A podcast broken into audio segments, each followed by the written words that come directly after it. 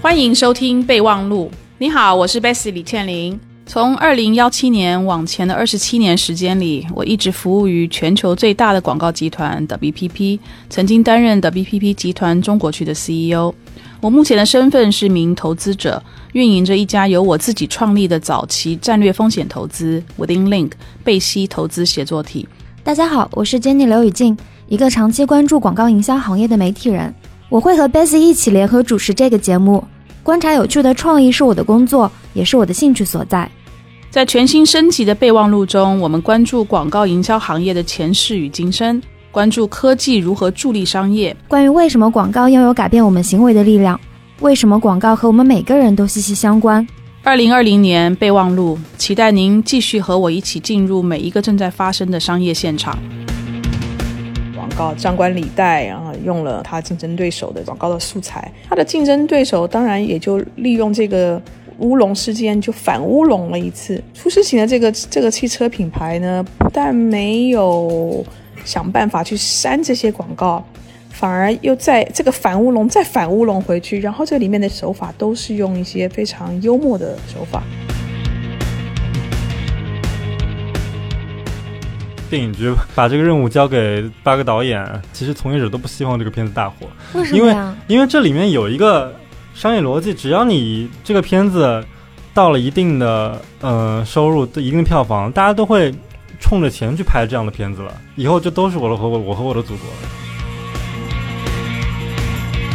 你没有办法在一支几分钟的春节广告里面去浓缩所有非常 local 的元素，比如说它是在重庆发生的，那我就非要吃火锅这种。大家好，欢迎来到备忘录，我是主持人刘雨静。今天我会和 Bessy 一起聊一下春节广告。大家好，我是 Bessy 李建林。然后我还请来了一位我非常好的朋友朱凯琳。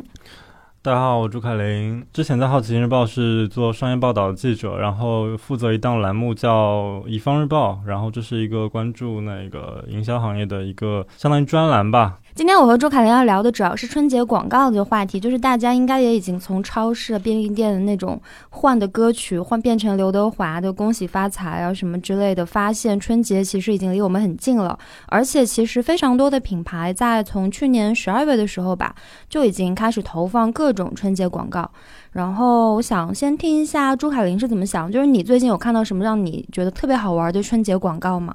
最近肯定就是十一号苹果发布那个春节广告嘛，女儿，对，你看了吧？看了呀，肯定看了，我看到大哭在家里。你觉得怎么样？我觉得拍的超级好。而且主要是它的这个班底，就你没法讲，因为前期其实苹果它在投放，已经投放超级多了嘛。你在很多地铁站不是已经可以看到，就是有投放那种地铁的很长很长的那种海报，然后是周迅的大头，然后包括什么导演是西奥多·梅尔菲，摄影指导是劳伦斯·谢尔之类的。那摄影指导其实大家应该还蛮熟悉，就最近有一个很有名的电影叫《小丑》，这个电影就是劳伦斯·谢尔拍的。那他也是苹果这个女儿这个广告，就他是摄影指导。苹果不是发了一个幕后的花絮吗？你会看到，其实劳伦斯·谢尔举着一个 iPhone 在那边拍。嗯，我大概讲一下《女儿》这个片子，就是说讲的是周迅演一个女出租车司机，然后。其实他没有交代故事背景，但总之他可能看起来是离离异的样子，对。然后就他带着女儿开出租。妈妈，救生圈来了。好，好的，宝贝，妈妈跟你说，你到车里去，暖和去。今天去哪？今天哪里人多就去哪里，好不好？我看见火车站好多好多人。出发，出发。对，就是他女儿永远都坐在出租车的一个角落的后座里面，因为他女儿就是必须一直在那个车上。对，然后周迅看样子是离家出走了。对，所以就是他跟他的就相当于祖辈的那个妈妈就是闹掰了，然后他们就一直开出租，然后就是影片就是说呈现了很多那个女儿坐在后座，然后用妈周迅给她的一个万花筒去看各种乘客，到最后就是说。春节要到，然后在一个瓢泼大雨的一个场景，然后外婆突然出现了，就端着一盆饺子，一盆饺子。对，然后很多人就说这个片子让让人家想到《厘米的猜想》嘛。哦，因为也是在重庆拍的。对，而且就周迅她演的还是蛮认真的。我其实我想说几个这个广告，我觉得拍的很棒的几个细节，一个是你记不记得你刚刚提到说他周迅给女儿做那个万花筒，其实是卷纸厕纸的那个纸筒做的，因为他们太穷了，然后没有钱买真的万花筒，他就给他女儿那个厕纸的纸筒说，你就用这个看世界吧。这个片子刚上线的时候。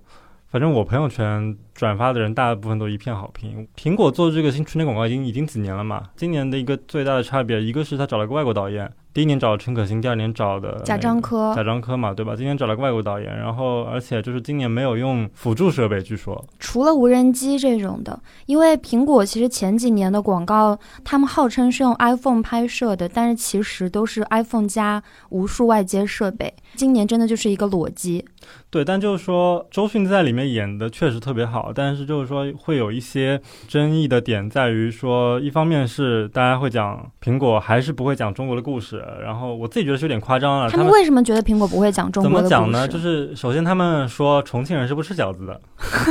对。然后其次呢是他们觉得就是一个外国导演，就是饺子这个符号已经变成是中国的一个相当于刻板印象一样东西了嘛。然后你一个外国导演，就是他应该警惕用这种符号，但是他还是用了。还有的人说就是。苹果的短片就越来越瓜皮了，就是因为有快手这样的存在，所以就是现在所谓的那种城市中产对底层人民的这种赞美式的颂歌都是很虚伪的，就会有这种声音。但其实我自己是觉得有点夸张啊，有点过了。这广告本身拍的还是不错的。对，而且你硬要讲的话，我觉得你没有办法在一支几分钟的春节广告里面去浓缩所有非常 local 的元素，比如说它是在重庆发生的，那我就非要吃火锅这种，觉得这有点。太吹毛求疵了。怎么说？就是苹果这个系列的春节广告，已经算是这几年，不管是中国品牌还是外国品牌，做的比较接地气的，而且就是能够打动人的一个片子了。而且苹果都是真实故事改编的，三分钟也是。三分钟应该算是苹果就是开始尝试本土化营销水准最高的一个片子吧。它应该也算是那一年就整个一年。中国广告里面拍的最好的数一数二的一个片子，这是苹果二零一八年的春节广告。对对对，嗯，苹果其实，在更早之前给大家的印象，它的本土化就只有文案，就是只有那个大更大，对，就这种 这种。就是他他每次发了新手机，他官网都会把英文的文案翻译成一句很本土的中文。就之前大家对苹果本土化的印象是这个嘛，然后差不多一五年的时候，苹果开始有一些新的尝试，他们。找许鞍华拍了一个叫《老唱片》的广告，我记得。对对对，但那个广告的创意其实是照搬一四年美国圣诞节的一个苹果的广告。我讲一下那个老唱片拍的是什么，讲的是一个孙女，又是讲了一个祖辈之间的关系。对对。就孙女呢，到了她那个奶奶的家里，她就发现了一张老唱片。那个老唱片的录制其实是她的奶奶可能在一九二零年代录制的一个黑胶的唱片，她就播放了那个黑胶的唱片。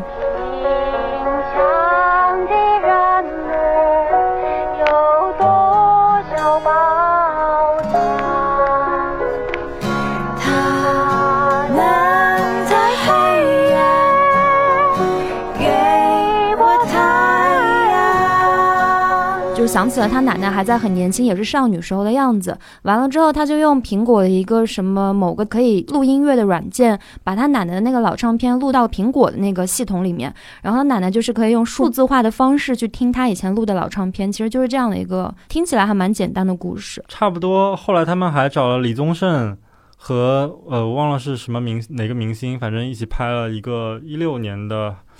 呃广告，春节广告，也是那种。展现城市中产阶级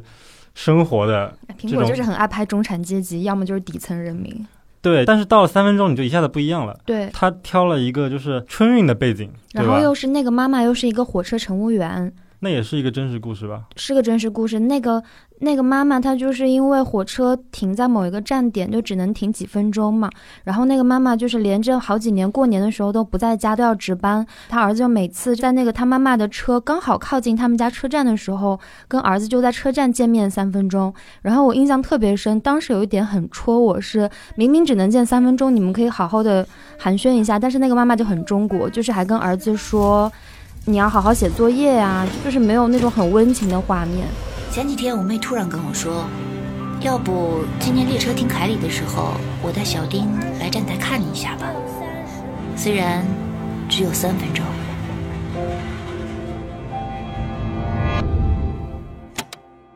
我我解释一下啊，三分钟这个故事其实讲的是一个回家团聚的故事嘛。然后每次苹果发布这个春节广告也是在春节前的一个时间节点，所以这个时间节点是很重要。但是一个桶它讲的是什么？它讲的是家，对，它讲的是个离家的故事。它把一个男主人公把一个桶从家里面带到城里面，然后里面装了母亲给的鸡蛋，然后用沙子填满。大家还吐槽说，其实大家都会用米装，对吧？对。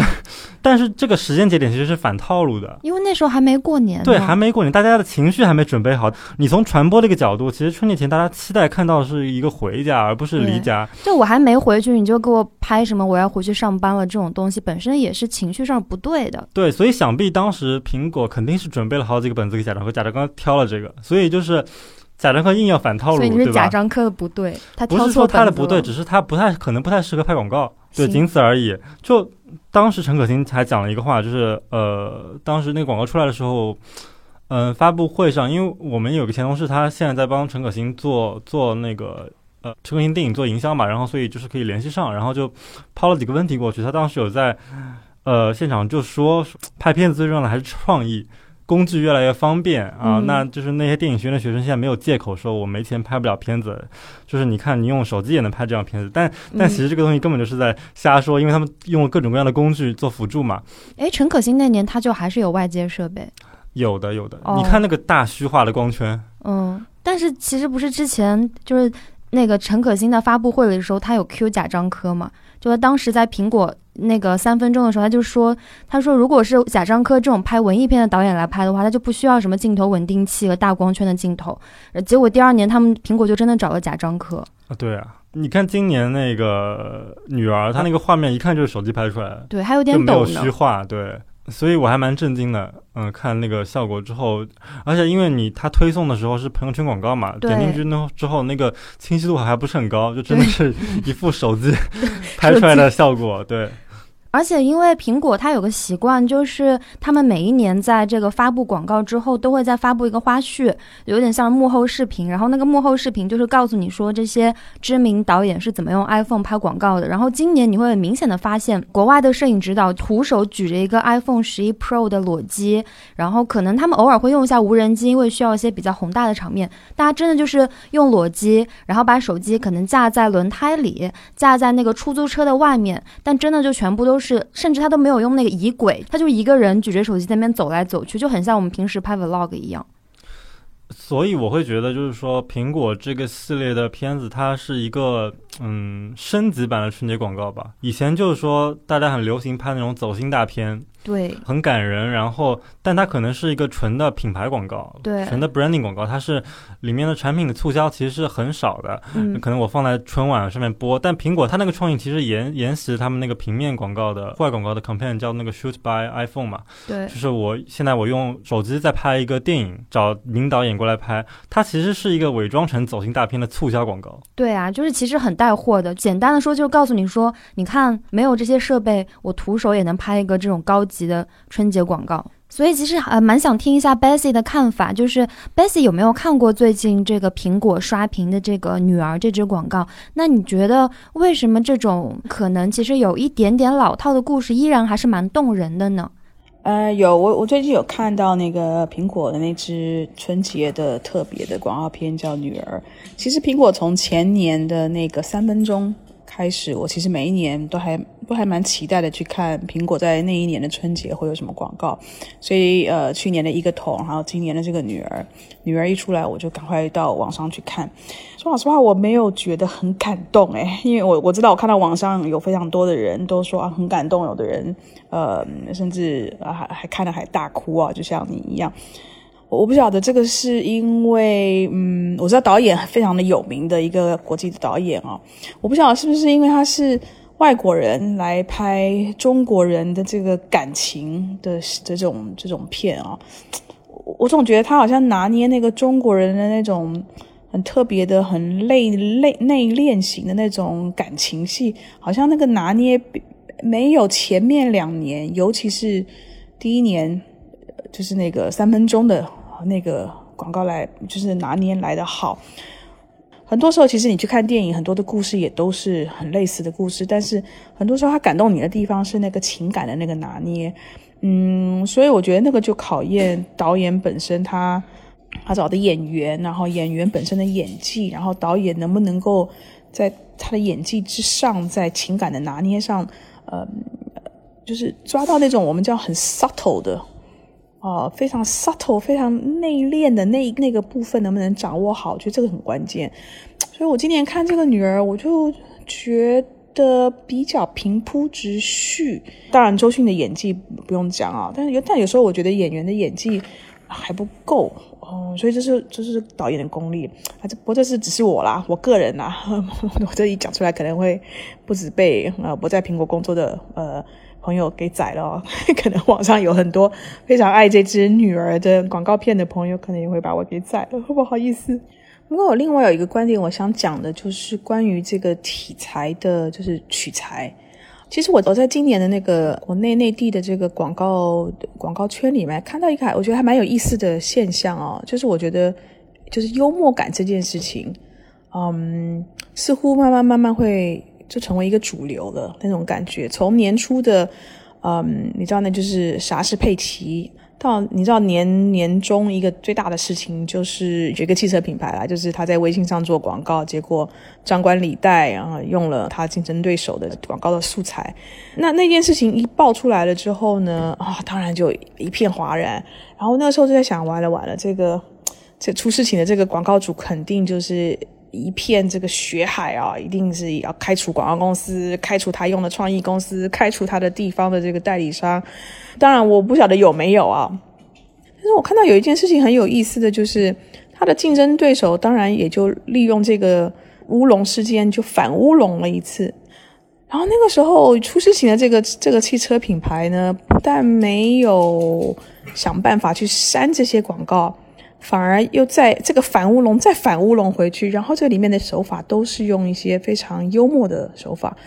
这一点是让我觉得，诶，我开始看到一些不一样的做法，把这个事情从原来的一个危机，把它转成一个有趣的这个机会，这个我觉得倒是蛮特别的，开始跟以前不太一样，这个是我我今年看到一个蛮有趣的现象。嗯，就这个拍摄思路，其实本质上跟春晚的公益广告是差不多的。对，嗯，就是那种悲喜交加的感觉，就是那种体现家与国、人跟城市发展的一个冲突。但怎么讲，就是刚刚聊到那个普世创意的一个一个一个东西嘛。其实这两年，就是说很多国际品牌都在寻求一些更本地的创意，就是因为他们要说呢，像 Nike，他们经常要做一些城市的广告，上海那个马拉松会做那种很本地的那种广告语，然后北京也有，就是伦敦也会有。他们每个地方的那个主题的 campaign 的核心是不一样的，开始这个和春节广告有啥关系？其实你从大的角度来看，它其实都是一个在地化和当地的消费者保持相关嘛。只不过春节是一个大的时间节点，但可能就是说现在这样子的节点对他们来说已经不够了。他们需要在平时的 campaign 里面也能够呈现出一种更相关的一些内容，所以我觉得取悦某一个城市的消费者其实是比取悦全中国的消费者更容易的。Nike 去赞助一个上海马拉松，你跟上海有关联就行了。可是一个国际品牌其实要做一个春春节这个时间段的广告，其实是非常难的，因为它必须让。起起码取悦大部分中国消费者吧。对，这也是为什么外资品牌进来这么这么多年，就是这两年才看到一些就是说比较好的春节广告嘛。哎，那我其实想问一下 Bessy，就是在比如说十年前，很多外资品牌刚进中国的时候，他们如果想要拍一支春节广告，会不会遇到一些水土不服的问题？然后那个时候的春节广告都是怎么拍的？嗯，其实我觉得外资品牌不只是拍春节广告，或是拍国内的广告，水土不服，有的时候跟他进中国有多久不一定有就是正面相关的关系。我觉得，我还记得的话，我如果记得没有错，好像是去年吧，某一个非常大的一个国际的这个时尚时尚的这个奢侈品牌，他拍了一系列的这个平面稿，当然是为了春节。可是呢，他嗯，可能这个品牌向来。习惯走这个高冷的路线吧，所以他找来了很多的模特儿，给他们穿上华丽的衣服，然后他的那个整个的取取景也好，或者模特儿的化妆，以及让模特儿摆出来的姿势等等的，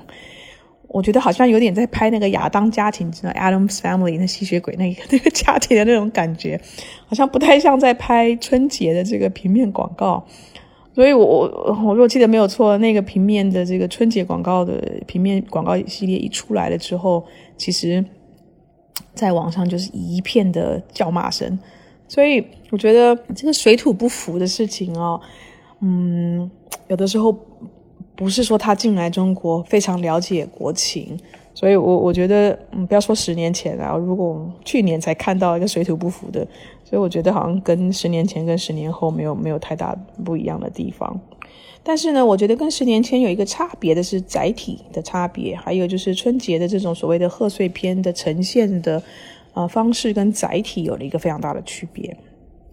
因为我记得十年前，呃，就是二零幺零年啊，其实那时候连微信都还没有出来，所以当时还是都是以一些比较大的主流的媒体啊，当时的微博也很还是很强，然后嗯，中央电视台的春晚啊等等，其实像女儿啦，像这个呃一个桶啊这种，其实都是。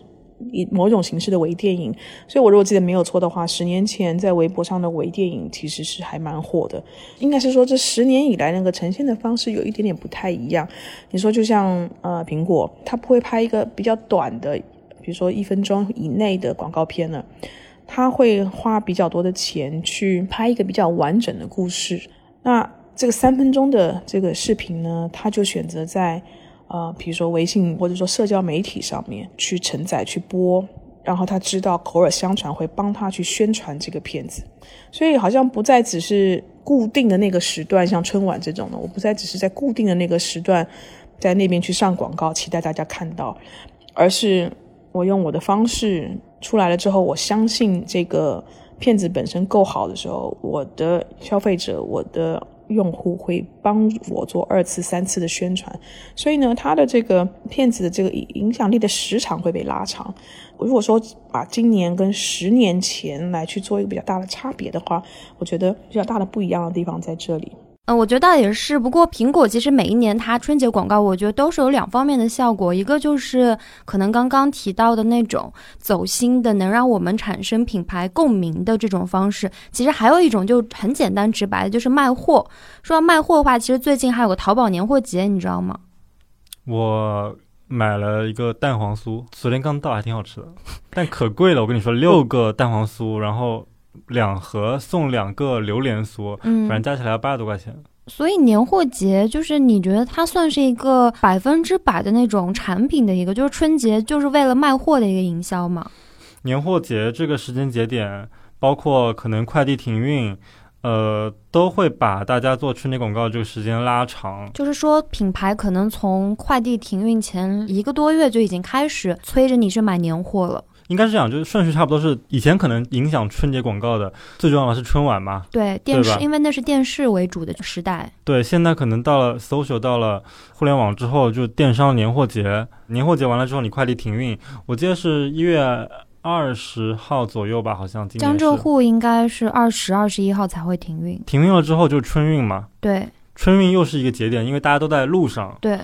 也会有一波，就是针对这群人的，因为你的注意力是非常集中的，而且你干不了别的事情。对，然后如果这一年的年货节刚好跟，比方说西方的圣诞节重合的话，你可能还会有，像去年就很明显，去年 OPPO 做了一个广告《奇幻新年》，它其实里面用了一些西方的元素，它其实就是为了照顾圣诞节，但它其实这个 campaign 在春节也是播的。那它把战线拉这么长吗？从圣诞节一直播到春节啊？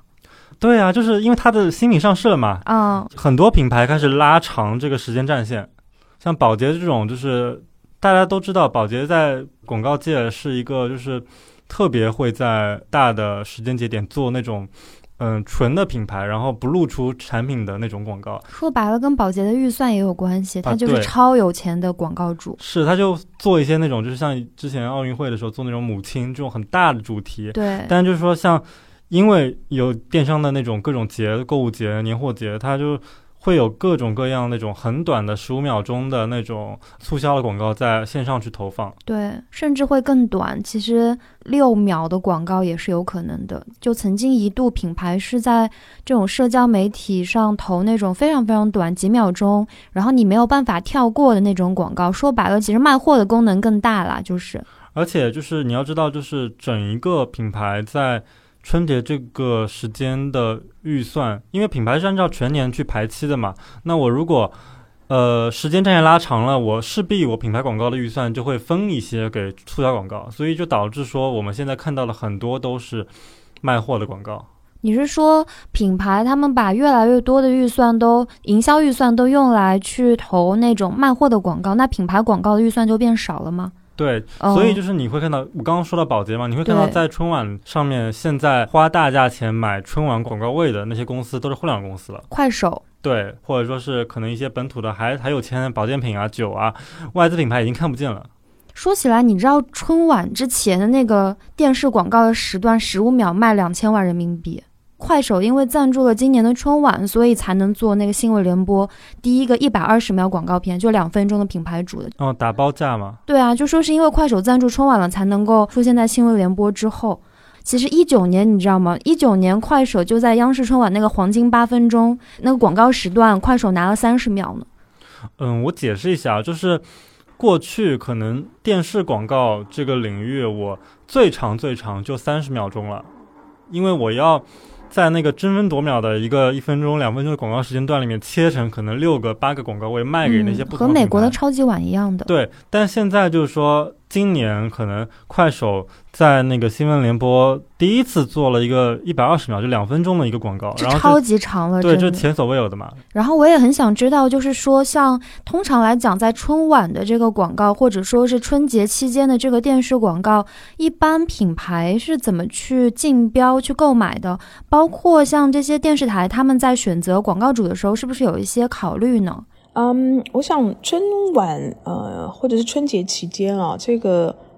对于央视、中央电视台，还有所其实对所有的媒体来讲，中国人的这个农历春节，那肯定是。呃，我觉得是很重很重要的一个广告的这个时期吧，所以呢，以中央电视台这样的一个地位的台来讲，那这个肯定，尤其像春晚那天晚上，还是会有几亿的人在看这个节目，所以这个广告资源肯定是相当重要的。那品牌也知道，所以呢，这也不乏非常多的这个国内外的的大的品牌都愿意呃捧着大把的银子啊，然后去呃买中央电视台春晚以及春节期间的这些的啊广告资源，虽然不便宜啊。但是呢，它相对它能够吸引到的眼球，再加上如果你在这段期间你的广告拍得好，消费者他看到了，他讨论，他还帮你在网上去做传播，这种二次传播的效果，这可能就不只是一两亿人、几亿人，可能可能加动起来，也许甚至是超过十几亿人次以上的这样的一个宣传的效果。所以，我我觉得可能品很多的品牌到现在为止还是愿意花大笔的钱到中央电视台上面的这个。呃，就是春晚啊，或是春节期间呢，去买、相当多的这个广告的资源，能够在这段时间去做露出。所以我想，好像像去年，呃，光淘宝就又给了中央电视台拿了三个亿出来吧，在中央电视台的春晚以及春节期间上了不少的广告。那嗯，当然，这个因为是对中央电视台来讲是非常重要的呃一个广告资源呃的期间，嗯，我相信很多人很多广告主都会想要买，那那当然就就是。供需之间就开始有一些就是供不应求，所以才会有招标的这样的一个形式出来。其实中央电视台招标行之有年了啦。那嗯，用招标其实是一个挺好的，用以量以降以价质量的 这样的一个呃形式吧，来去筛选啊。第一个去能够后后就是我想那个原那个逻辑就是说，嗯，那有经济实力的品牌。可能绝大部分会是大品牌，就是你你不是一个成功的品牌，你你卖不好，你可能也没有钱去中央上这种中央电视台的广告，所以呢，他们就希望用招标这样的方式，先能够去去无存精，把一些比较差的品牌，先能够做在第一个阶段就能够把它给排除掉，那剩下来的有经济实力的再怎么样去招标？这个竞标的流程，中央电视台跟很多大卫视一样，就是他们都相当的透明，所以很多招标的形式、定价啦等等的，呃。谁拿了多少钱？呃，来去拿下哪一个标案，这些都非常的透明的的信息，所以大家在网上都可以找得到。就尽管可能现在很多从业者觉得，就是一些圈层的营销，一些呃社交网络的投放是回报更明显的。但是当一当一些嗯品牌需要宣布更重要的、更大众的一些事情的时候，他们会发现还是只有像春节这样的节点，或者说是嗯电视广告是一个比较能够依赖的渠道，因为社交媒体没有一个巨头。你你在你在春晚投一个广告，虽然看上去几千万、上亿，但是呃，你同样的几百万，你在微信、在微博，你买那个流量才多少？就是它是计量的，计量的就贵。但我大概有点明白你的意思，你是想说，是想说你在春节，你看看似你买了一个几千万的广告位，但那个广告位的效果其实和微信朋友圈跟跟微博这类社交媒体，第一，他们衡量方式是不一样的；第二，就最直观的就是，我还是觉得电视广告其实它人们是注意力更集中的啦。你在朋友圈投一个广告，你谁知道就是你的曝光量啊什么是多少啊？对，这还是一个不同。媒介一个传播目标的一个区分，这样，嗯嗯，像宝洁这样的快销公司，其实，在年货节不是一个主角。嗯，就是一九年春节的时候，当时有采访那个阿里妈妈，就是阿里妈妈是阿里巴巴专门做做营销的一个公司，对，阿里妈妈的高级营销策划专家，当时。叫孙健，就是他说，其实年货节是天猫跟阿里妈妈合作的一个资源，营销资源、广告资源。它吸引的主要还是那些食品啊、小家电啊、化妆品啊这些客户。哎，为什么是这些客户？因为你要跟双十一做一个区隔嘛。哦。啊，然后其中就是食品公司投入尤其会特别大，因为刚好又是春节嘛，大家要买年货嘛，有这个心理消费心理在。其实对于食品饮料公司，春节的。春节的重要性是比很多其他品牌要更大的，因为大家想想，就是你采购年货的时候，最简单直接的买的就是成箱成箱的饮料和各种大包装的那种包。而且双十一出现之前，大家是没有一个心理说我要在双十一囤一年的卫生纸的嘛？大家可能就是没了就去买的。对，就是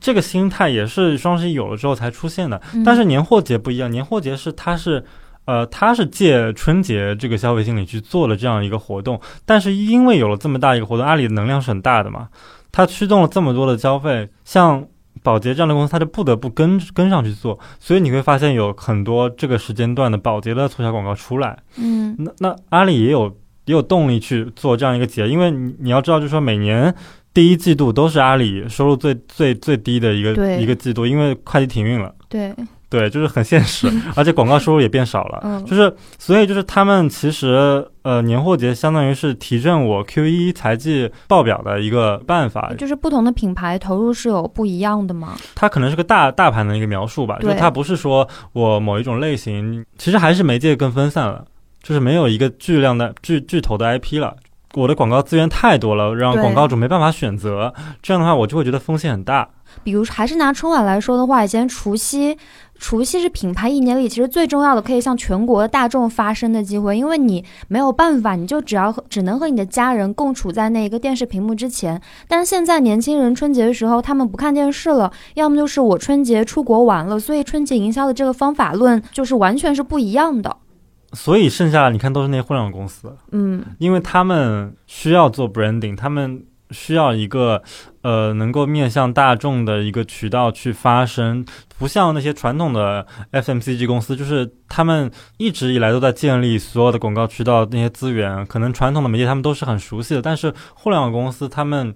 比这些传统的公司更需要。所以你的意思是，像什么淘宝、阿里、快手，他们比起网络是更需要电视的吗？呃，不是，而是说他们当他们有一些重要的事情要宣布的时候，他们是需要电视的。比如说我要做品牌重塑，比如说小米要发一个三分钟的那个片子，我是年轻人的发烧友，我忘了那个很早以前之前了，几年前了。我明白你的意思。对，那广告，其实其实 B 站。今年的跨年晚会，嗯，他就是自己造了一个春晚嘛，对啊，对吧？那这个事情其实就是他做一个大众的呃媒体出来。对，我觉得那是一个非常好的一个本身可能有一点点亚文化小圈层平台，试着要像就是试着用一种主流审美的方式去对外发声的一种。对，因为就我知道说，B 站现在很明显它是要做更大众的一个平台嘛，它要摆脱二次元这个标签嘛，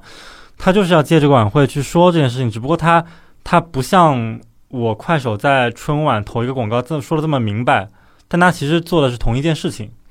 那快手今年他改了一个广告语，叫“呃，在快手点赞可爱中国”，对吧？他原来是记录世界，记录你。对，就这里面有一个视角的转换，记录世界，记录你是对那些内容生产者说的话，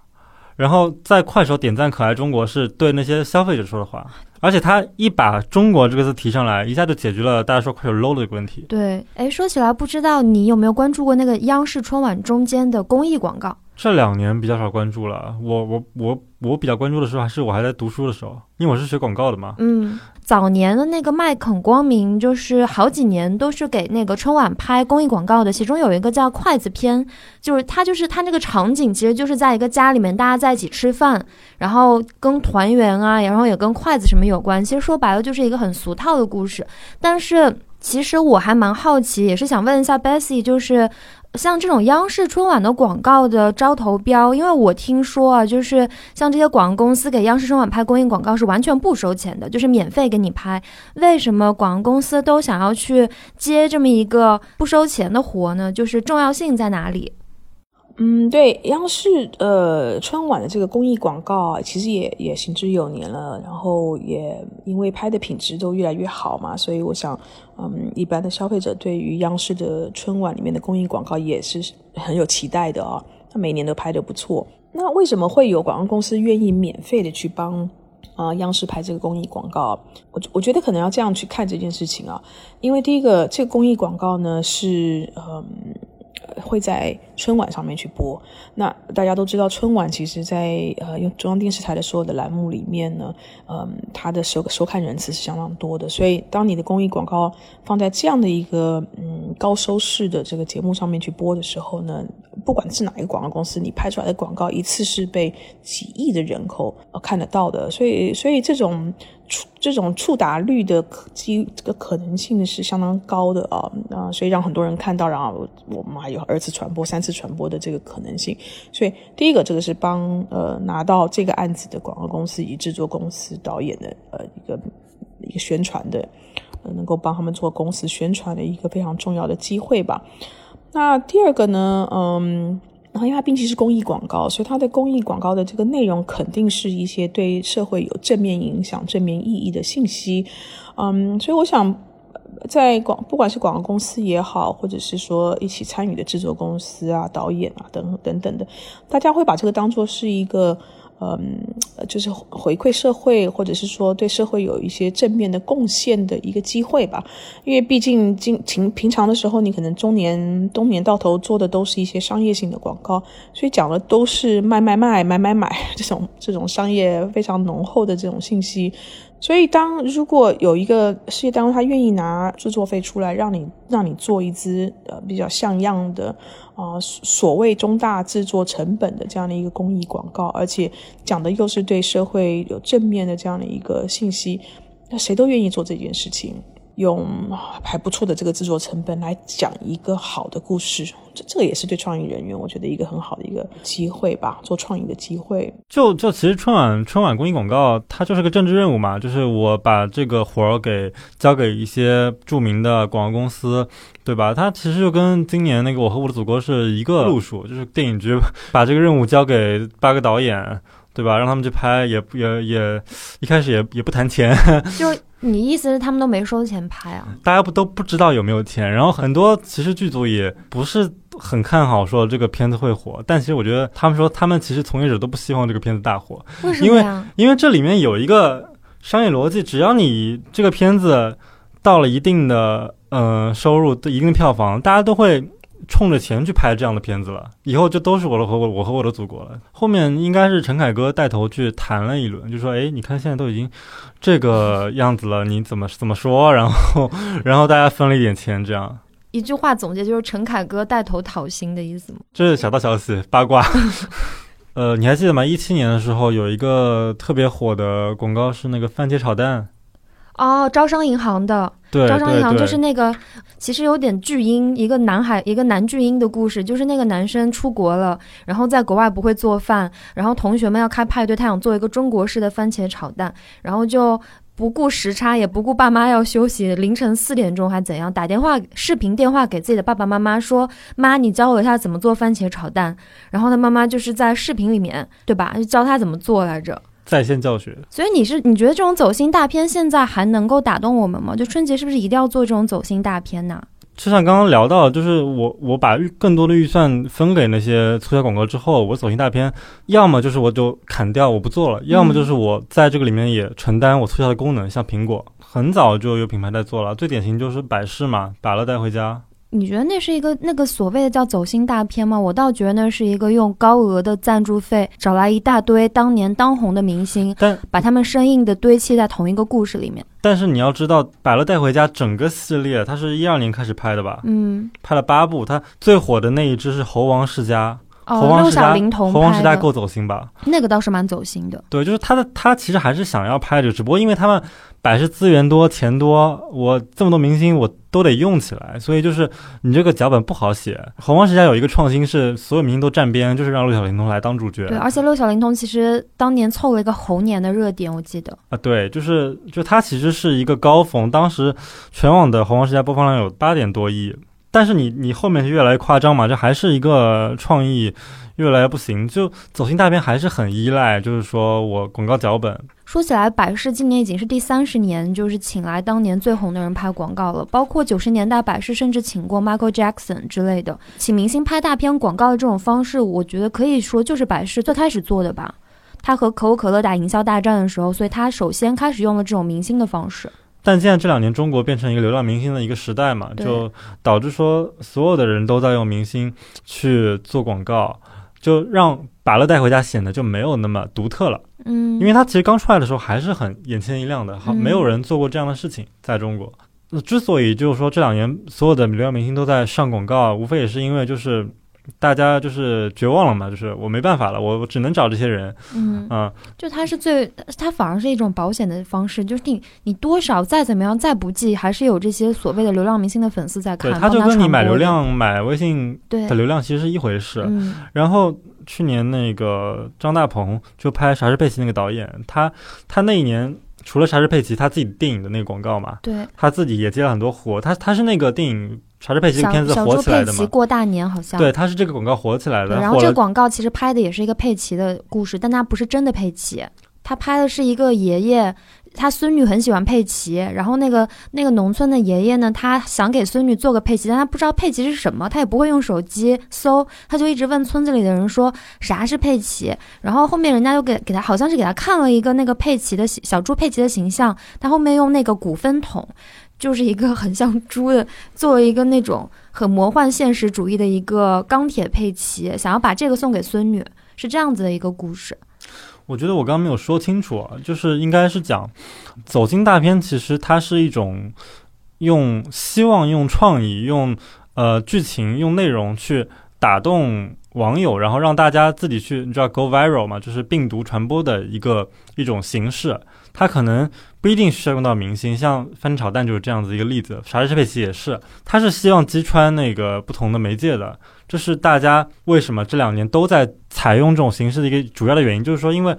我觉得我没有办法在春节花那么多钱去投这么多广告。那像苹果、像百事这种公司有有能力、有资本去不断的渠道不错，对不断的重复这个这个套路，那这个就形成了一个品牌资产。但是不是所有品牌都有都有钱、有有有有精力去做这件事情？他们可能做了一年，效果没有那么好，他们就放弃了。所以我觉得是，其实有时候是有一定偶然性的，就是说苹果也好，然后就是这些很大的公司，他们是有很大的资本，他们不但有制作资本，就是说他们可以找来奥斯卡的这些导演帮他们拍，他们其实还是有很强大的渠道，我可以在地铁站灯牌，在各种地方就是打广告，告诉大家说，哎，你看我拍了这个广告。但什么招商银行那个番茄炒蛋和啥是佩奇的走红，其实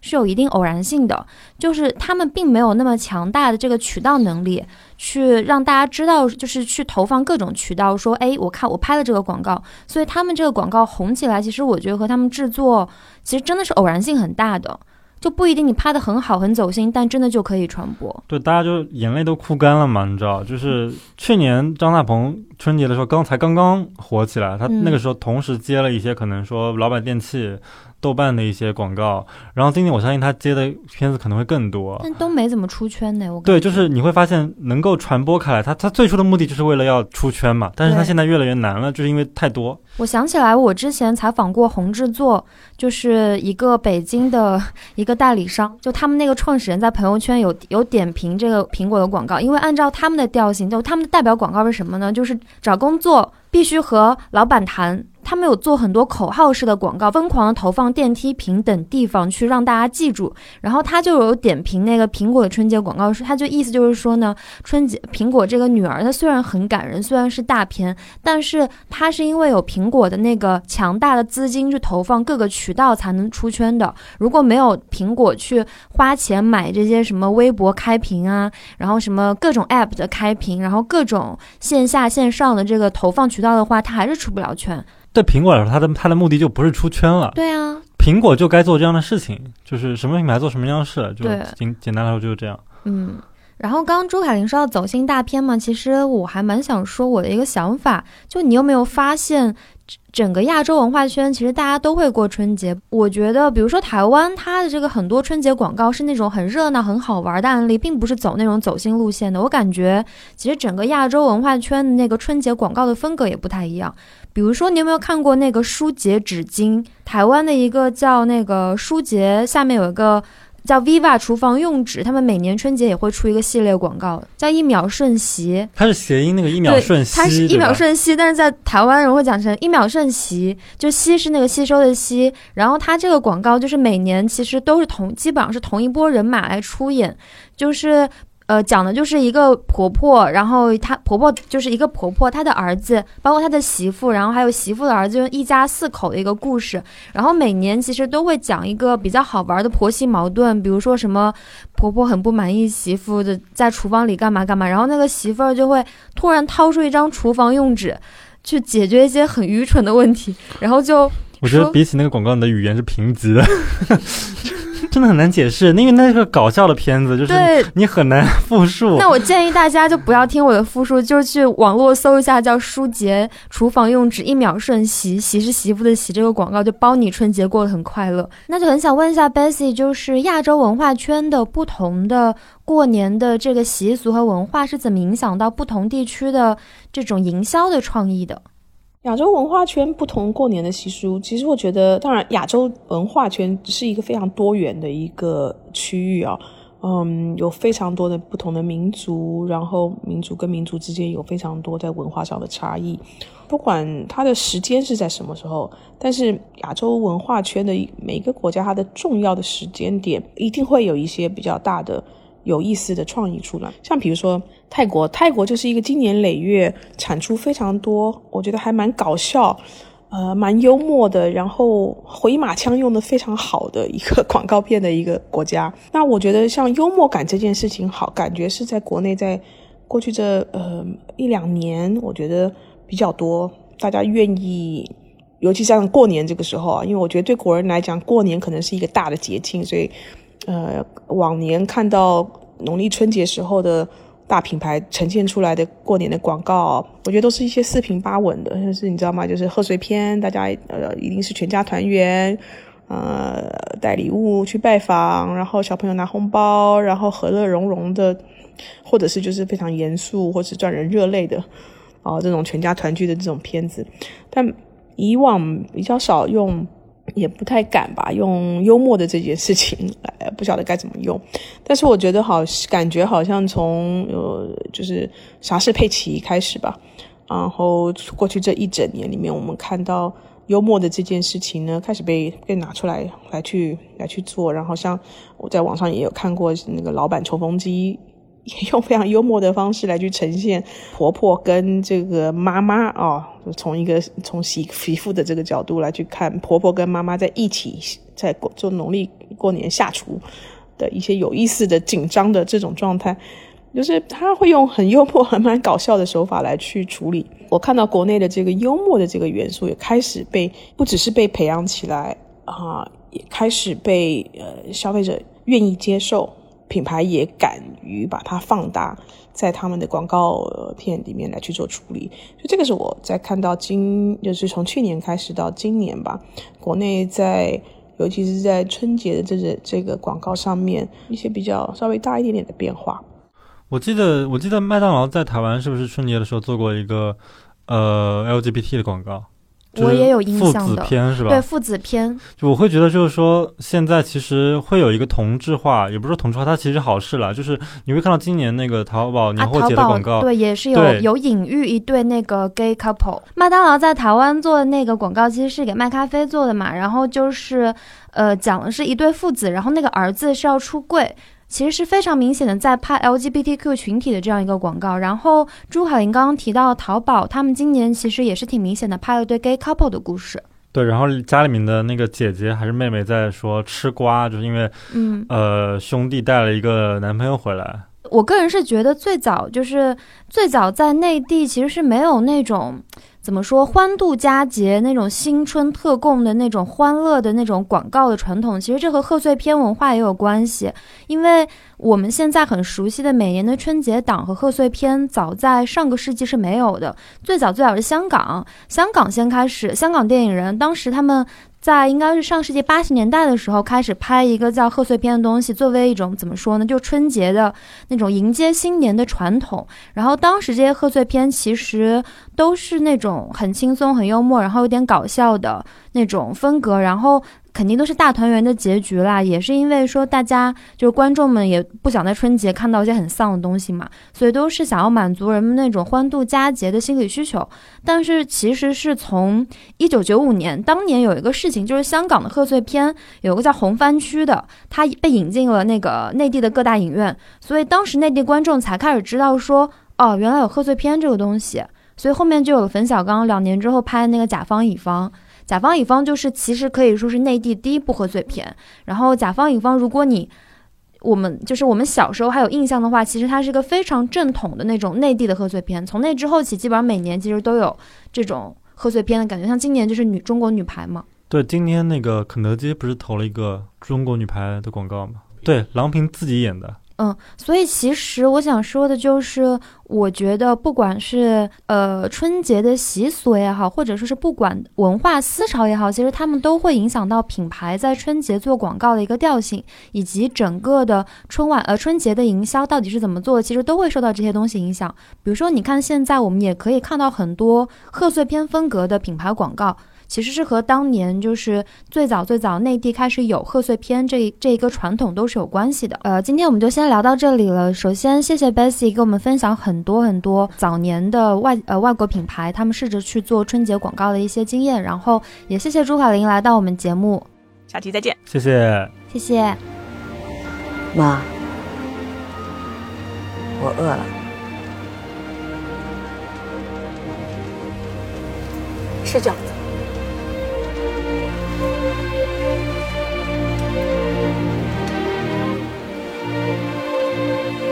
妈的妈妈叫什么？